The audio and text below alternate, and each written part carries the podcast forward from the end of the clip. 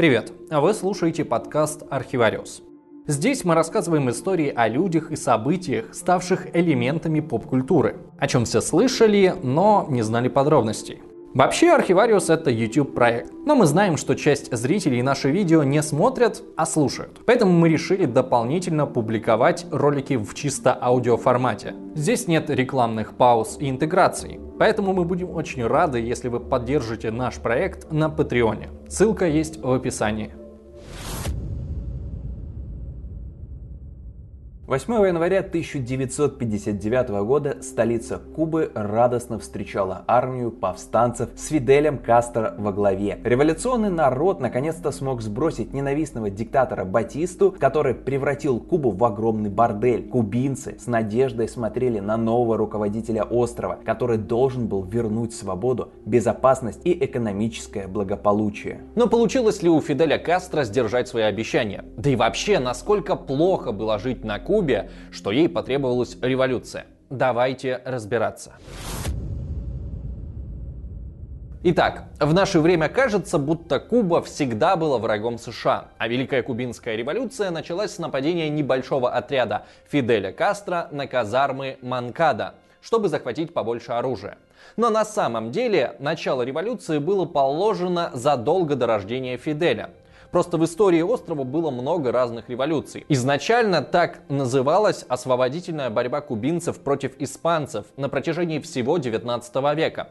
Она включала в себя три полноценные войны. В последнюю из них вмешались американцы, что и стало определяющим фактором в современной истории Кубы. Появление американцев на горизонте не стало неожиданностью. К концу 19 века Куба пребывала в странной ситуации. Политический остров еще был зависим от Испании, а экономический уже от США. Так что конфликт назревал давно. В горячую фазу он перешел за два года до начала нового столетия, когда в порту Гаваны взлетел на воздух лучший американский броненосец вместе с парой сотен человек. Американские газеты тут же заявили, что корабль подорвали подлые испанцы и было бы неплохо им за это отомстить. Так началась американо-испанская война, которую американцы выиграли. Но вот большой вопрос, действительно ли причиной взрыва стала диверсия. В наше время большинство специалистов придерживаются версии, что броненосец затонул из-за несчастного случая. Всему виной стал случайный взрыв угля в трюме. Но в тот момент никто об этом не подумал,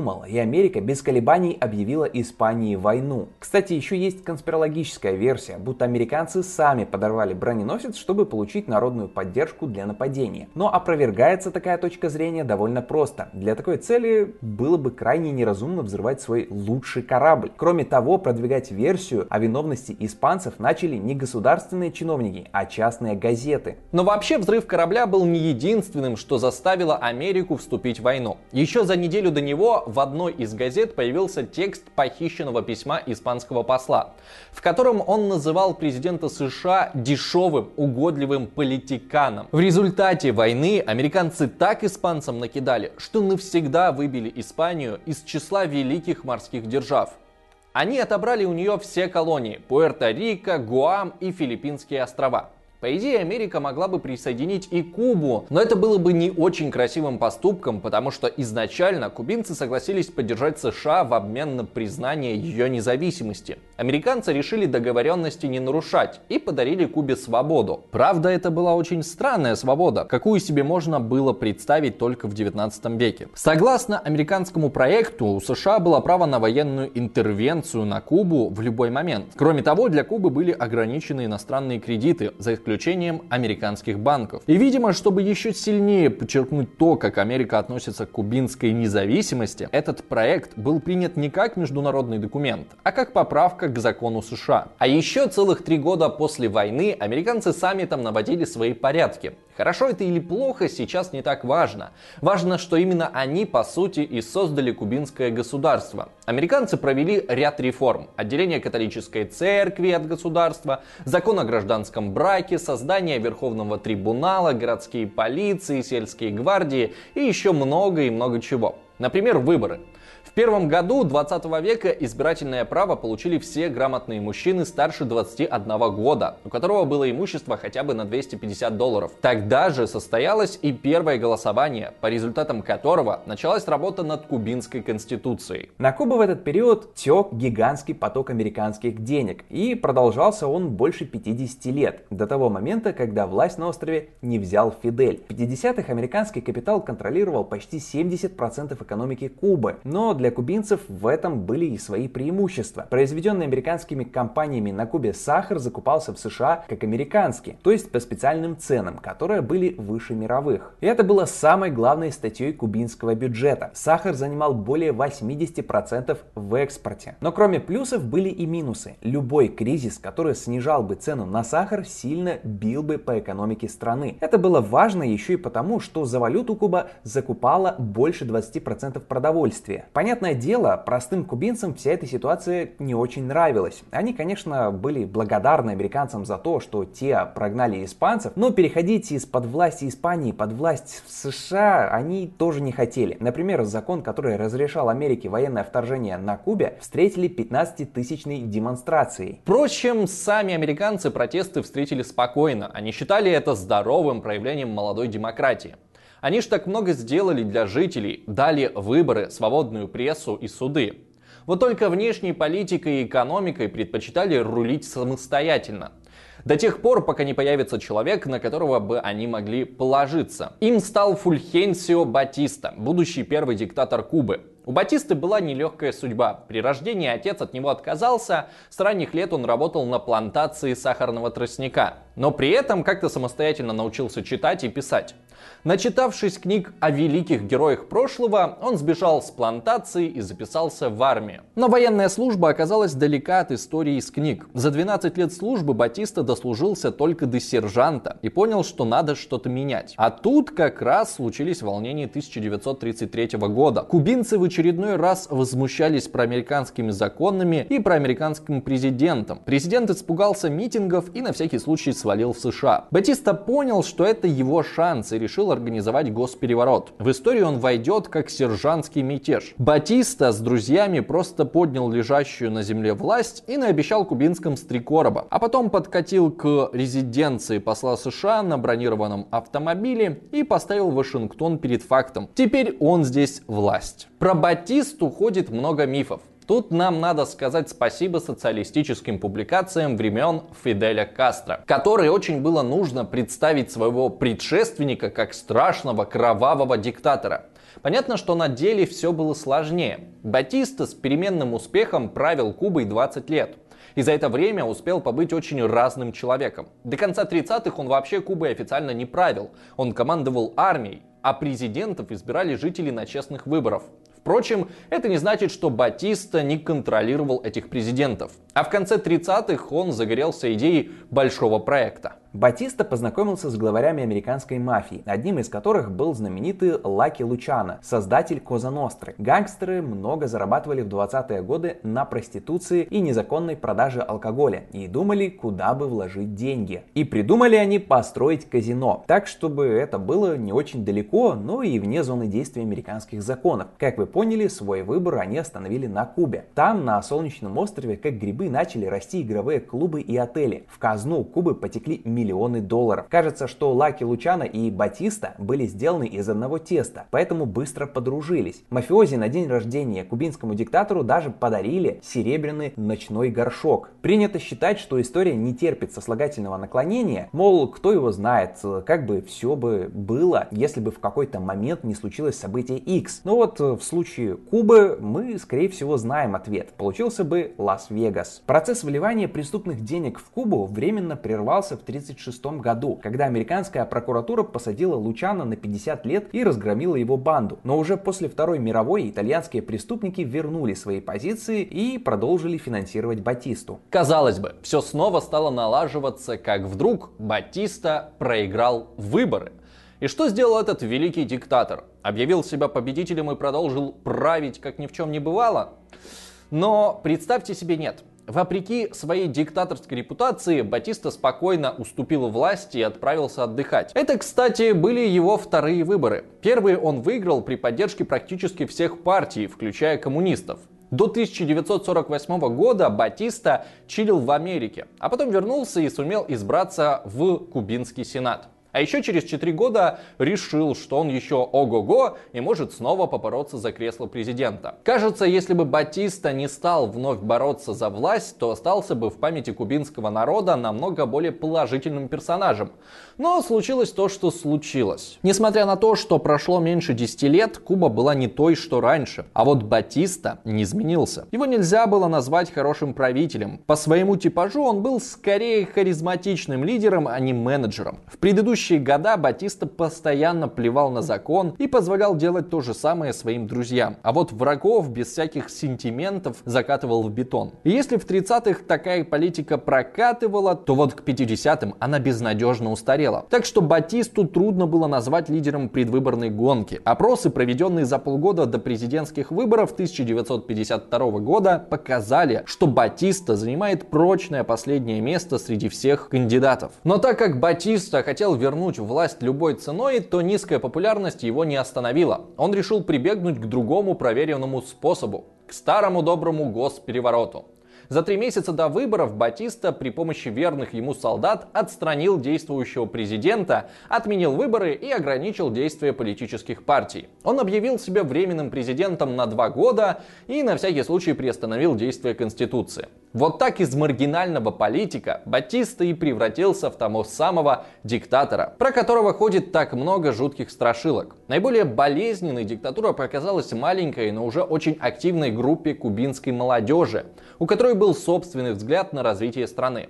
Одним из них был 26-летний адвокат Фидель Алехандро Кастро Рус. Вот мы и добрались до нашего главного действующего лица. Давайте посмотрим, что это был за человек и чем он занимался, пока Батиста боролся за власть. Фидель Кастро родился в семье богатого испанского иммигранта. У него была своя плантация сахарного тростника и симпатичная кухарка. Настолько симпатичная, что родила ему несколько детей, до того, как он решил сделать ее своей женой. Про Фиделя рассказывали, что уже в 13 лет он он принял участие в восстании крестьян, которые работали на его отца. Если такой эпизод и был в реальности, то никак на них семейных отношениях не отразился. Отец Фиделя был неграмотен, но для сына хотел всего самого лучшего, поэтому не пожалел денег, чтобы дать ему хорошее образование. Во время учебы в школе Кастро написал президенту США письмо. Его нашли и опубликовали в 2004 году. Там 14-летний Фидель поздравлял Франклина Рузвельта с преизбранием на третий срок и просил прислать ему 10 50-долларовую купюру, которую он никогда не видел. Секретарь президента послал ответ, где поблагодарил мальчика, но денег не прислал. В 1941 году, когда во всем мире начинается самая страшная война, Фидель Кастро поступает в католический колледж. Всю войну он прилежно учится, а потом переходит в Гаванский университет на факультет права. В советское время во всех биографиях Кастро можно встретить упоминание, как в молодости он зачитался трудами Маркса, Ленина и Сталина.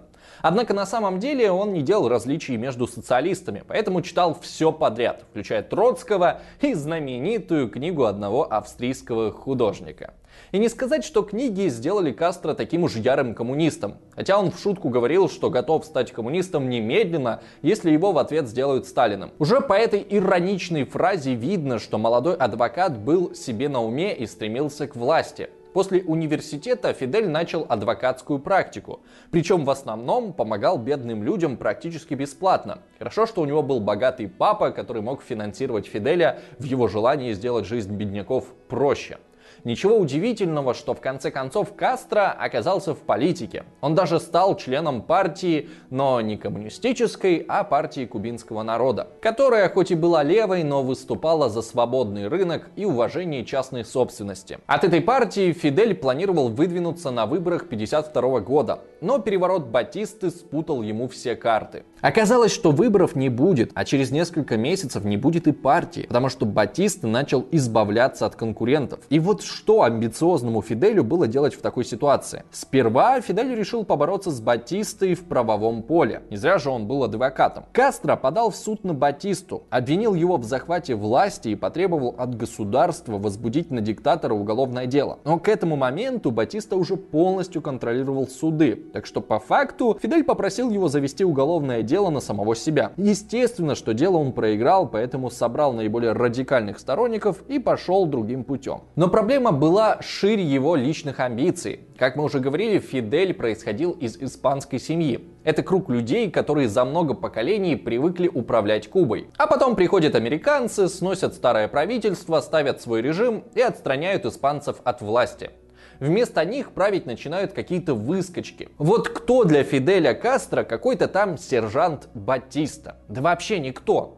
А кто его поддерживает у власти? Ясно кто, американцы. Так что ничего удивительного, что к Америке будущий революционер питал самые враждебные чувства. Так как же из неудавшегося политика Кастро встал на путь революции? Опять же, в его биографиях этот эпизод представляют очень героически. Горстка храбрецов решила вернуть власть народу, бросила вызов сильному правительству, за спиной которого стояла всесильная Америка. И победила. Хотя вначале у них не было надежды на успех. В этом месте биографы, как правило, лукавят. Надежда у них была, да еще какая. В Латинской Америке успешные перевороты происходили постоянно. Да и вообще, зачем так далеко ходить? На их родной Кубе тот же Батиста дважды приходил к власти после госпереворота. Так что Кастро был уверен, что и у него получится не хуже. Для начала он решил захватить казармы Монкада. Большое здание, похожее на крепость с кучей оружия внутри. Если захватить его внезапной атакой, то внутри можно будет держаться почти бесконечно, даже если против тебя будет целая армия. К тому же эти казармы находились в другом городе, почти за тысячу километров от Гаваны, и взятие этого города автоматически становилось взятием половины Кубы. План наглый и смелый. Жаль, что не сработал. Атака внезапной не получилась, поэтому солдаты гарнизона без проблем расстреляли нападавших. Из 164 человек 61 погиб, а еще 51, включая самого Фиделя, попал в плен. Через два месяца состоялся суд, который отправил Фиделя и его брата Рауля в тюрьму на 15 лет. Во время заседания Фидель произнес свою знаменитую речь со словами «История меня оправдает». Пока Кастро мотал срок, для Батисты все становилось хуже и хуже. В Гаване то и дело происходили демонстрации против диктатора и американцев.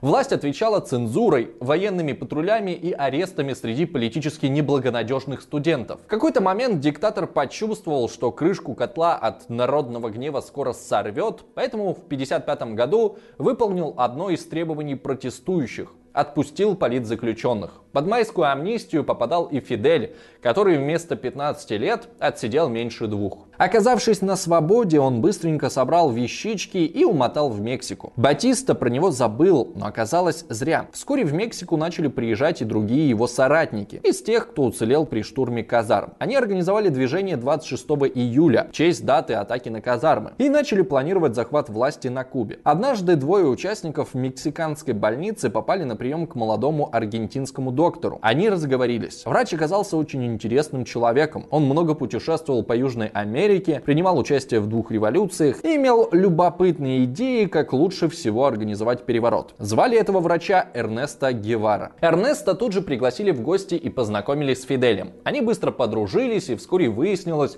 что врач был убежденным марксистом.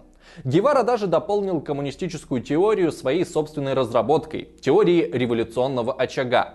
Если Маркс полагал, что для начала коммунистических преобразований необходимо созревание всего общества, а Ленин думал, что достаточно одного передового класса, то Гевара предлагал вообще никого не ждать.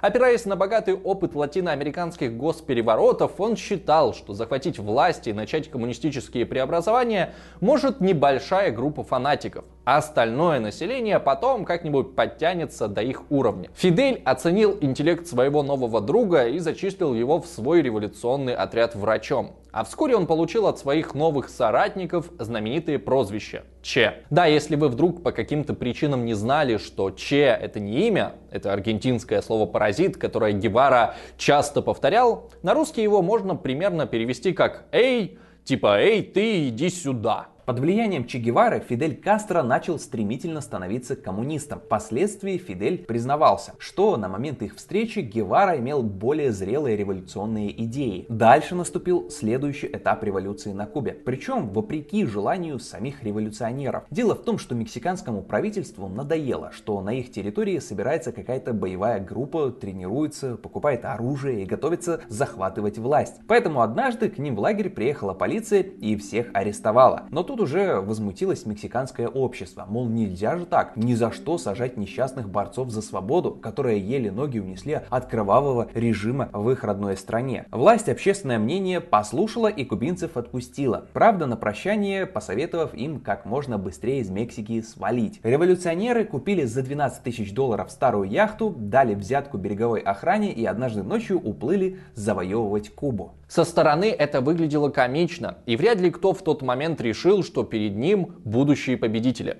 Яхта была старая и сразу же после отплытия дала течь. Но не из-за старости, а из-за того, что кто-то забыл закрыть кран в туалете. Яхта была рассчитана на 12 пассажиров, но в нее загрузились разом 82 бойца и много оружия. Удивительно, что революционеры вообще доплыли до Кубы, а не утонули где-то на полпути.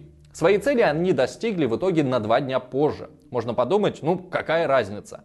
А она была огромная. У Фиделя и Че Гевары был план. По нему повстанцы, которые еще оставались на Кубе, должны были поднять народ на восстание. Согласно этому плану, повстанцы застрелили начальника кубинской разведки и неудачно покушались на адъютанта Батисты. В день прибытия Фиделя они подготовили массовый митинг, но Фидель опоздал.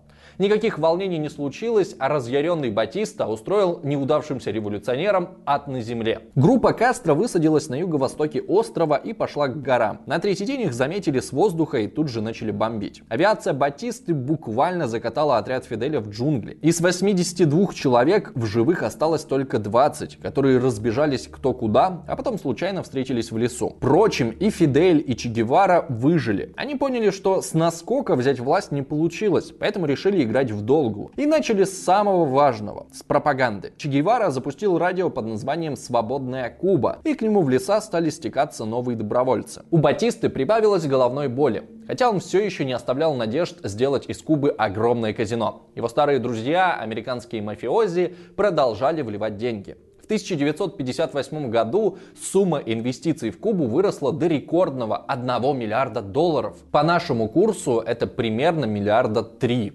Можно было спросить, а чего ж Батисту так не любили, если он нашел способ привлекать в страну огромные деньги?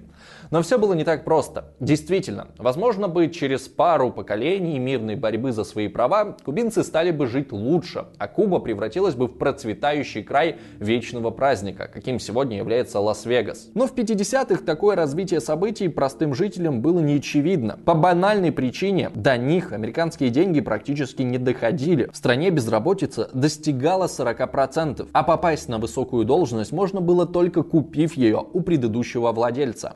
Американские туристы тоже не делали рядовых кубинцев богаче, если не считать расплодившиеся на каждом шагу бордели. Причем условия в них были далеко не сахар. Девушки работали там максимум 7 лет, а потом их просто выбрасывали на улицу без средств к существованию. Неудивительно, что в такой ситуации мало было таких кубинцев, которые могли бы через эту помойку увидеть будущие сверкающие вершины. Все были настроены Батисту свергнуть, а американцев прогнать. Так что земля под ногами Батисты горела. Долгое время он вообще не обращал внимания на Фиделя, который сидел где-то там в лесу и непонятно что делал. Куда больше его волновали демонстрации и забастовки в столице. Это дало возможность Фиделю собрать довольно крупный отряд. Вскоре он разделился на две части, и Че Гевара открыл на Кубе второй революционный фронт. Надо сказать, что много кто был недоволен властью Батисты, но радио было только у Фиделя, и именно оно сделало его оппозиционером номер один. Причем не только на Кубе, но и за ее пределами.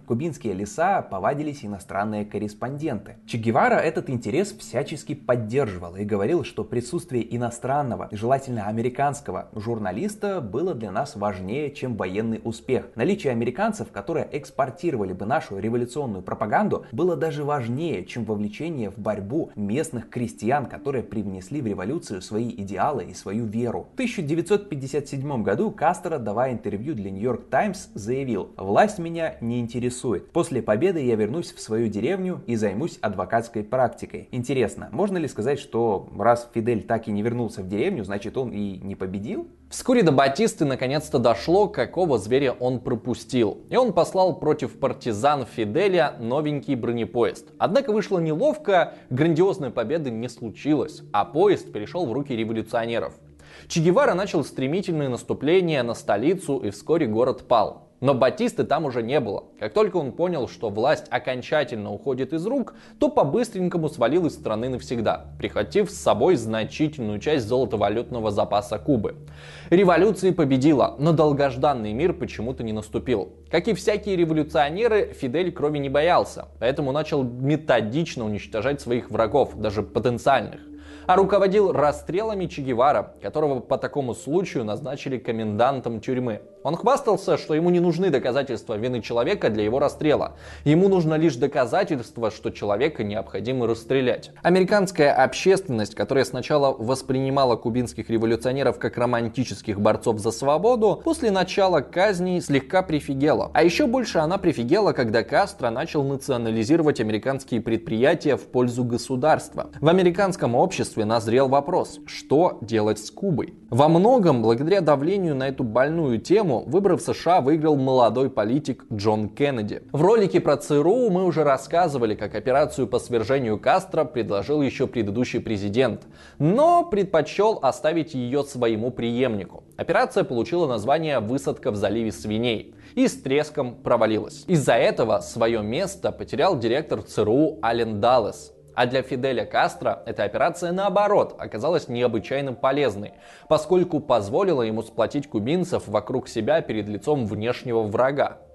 Тогда американцы решили вместо военного вторжения говорить с Кубой языком санкций. Сначала они отказались покупать кубинский сахар, а потом и вовсе ввели против острова морскую блокаду. Но Фидель к этому оказался готов. После прихода к власти он назначил на должность директора Национального банка марксиста Че Гевару и отправил его с визитом в СССР. Там революционер встретился с Хрущевым. Никита Сергеевич во времена гражданской войны сам был красным комиссаром, искренне верил в идеалы революции, поэтому теперь, встретив Че Гевару, словно увидел себя в молодости. Кубинских революционеров в Союзе полюбили еще и за то, что их революция не была организована Советским Союзом и поначалу им никак не поддерживалась. Кубинцы сами выбрали социализм, и это возродило у советских лидеров и прежде всего у Хрущева надежду на уже почти забытую идею мировой революции. Такие теплые отношения с главой мирового соцлагеря были для кубинцев очень кстати, ведь едва возглавив Кубу, революционеры выяснили парадоксальную вещь. Остров Свободы экономически был устроен так, что не мог существовать независимо. На тысячи тонн кубинского сахара нужен был покупатель покупатель. А так как американцы больше сахар не покупали, то Куба начала продавать его в СССР. Однако ситуация, когда весь свой экспорт надо было вести по морю на другую сторону глобуса, выглядела не очень нормальной. Но другого варианта у Кубы не было. Была еще одна проблема. Новые коммунистические друзья Кубы немедленно вытянули ее в глобальное противостояние сверхдержав и сделали разменной монетой в игре с американцами. Мы говорим, конечно же, про Карибский кризис. День, когда чуть было не началась Третья Третья мировая. Если разбираться в причинах кризиса 1962 года, то стоит признать, что одной из его причин стала неопытность президента Кеннеди в международных делах.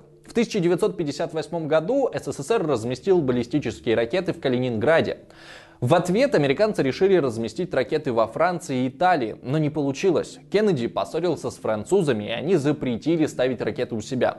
Тогда Кеннеди обратился к Турции и получил разрешение. Но Турция была значительно ближе к СССР, чем Франция. И получалось, что на залп оттуда Москва даже не успеет среагировать. Это ставило Советский Союз в заведомо проигрышное положение. И вот тогда Хрущев заявил, что разместит ракеты на Кубе. А Фидель Кастро его радостно поддержал, даже несмотря на то, что это делало Кубу стартовой площадкой для ядерной войны. Однако для него любая внешняя угроза была спасительной. Внутри государства, даже спустя три года, все еще было неспокойно, и Фиделю очень хотелось, чтобы люди опять сплотились вокруг вокруг него, как во время боев в заливе свиней. И вот тут встает интересный вопрос, на который люди по-прежнему дают диаметрально противоположные ответы. Кто был большим диктатором, Батиста или Фидель?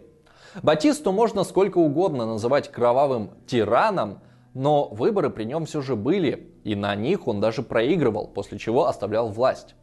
Потом, правда, все изменилось, но это потом. А вот у Фиделя никакого переходного периода не было. Он сразу сказал, что выборы отменяются на два года. Потом сказал, что выборы отменяются до тех пор, пока все население не будет достаточно грамотным. И, наконец, сказал, что у революции нет времени тратить силы на такие глупости, как выборы. С тех пор прошло уже больше 60 лет, но времени на выборы у кубинской революции так и не появилось. Зато вместо выборов начались гонения на недавних союзников по революционной борьбе. Например, на 12 лет посадили главу кубинских профсоюзов, который поддерживал наступление Кастро и организовывал в Гаване рабочие забастовки. Была почти уничтожена кубинская католическая церковь, несмотря на то, что в 1953 году именно заступничество священников позволило Фиделю так быстро выйти из тюрьмы. Он закрыл даже католический колледж, в котором когда-то учился. Но хуже всего у режима пошли дела с теми, кто недавно его больше всего поддерживал и составлял основу повстанческой армии с кубинскими крестьянами. Они думали, что начинают войну за независимость Кубы и лозунг «Земля землю крестьянам, а в итоге оказались в колхозе имени Ленина. Волнения быстро перешли в вооруженное сопротивление. Война Кастро с крестьянами длилась намного дольше его войны с Батистой и стоила гораздо большей крови. А вскоре закончился и конфетно-букетный период отношений с Советским Союзом.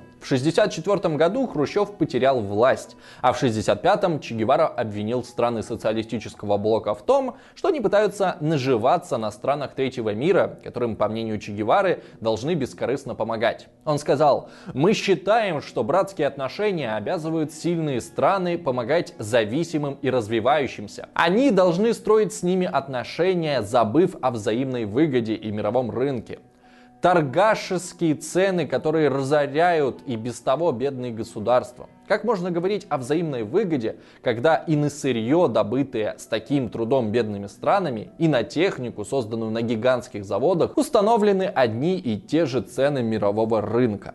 После такого выпада новые московские руководители посмотрели на кубинцев несколько иначе. СССР и так втридорого закупал ненужный ему тростниковый сахар и отдавал Кубе по бросовым ценам нефти и оружия.